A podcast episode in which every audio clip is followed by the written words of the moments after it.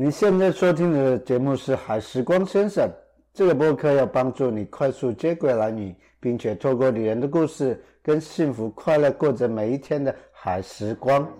好，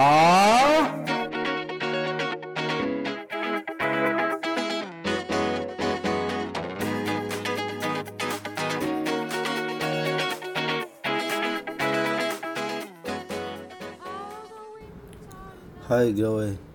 最近过得好吗？大家是否还健在呢？欢迎回到海时光先生。今天这个单元，我们来介绍渔人部落伊拉代。渔人部落传统名称为伊拉代，意指平坦而宽敞的地方，或山脚下的平原地，是六个部落中面积最小的部落，与红头部落同属于红头村。杀飞鱼时，一般将飞鱼切成三刀。唯有在渔人部落流传的传统故事中，为了要将飞鱼肉平均分配给孩子，而有将飞鱼切成四刀的文化。蓝屿唯一对外的空中门户——蓝屿航空站，亦坐落于此。自1964年启用至今以来，不仅为全岛居民带来便捷的交通，也为渔人部落带来前所未有的繁荣与进步。在部落中，抬头仰望天空，不时可以看见飞机划过天际。每一次的起飞与降落，都承载着旅客们的希望，以笑容及不舍与别离。位于航空站附近的蓝屿文化馆。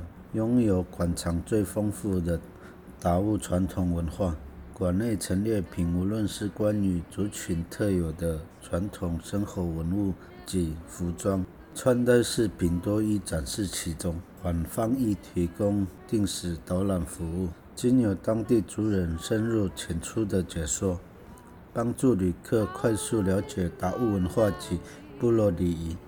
另与同区块的朗恩幼儿园。为岛上第一所幼儿园，已在此生根四十余年，提供全岛儿童就学，推动幼儿教育不遗余力。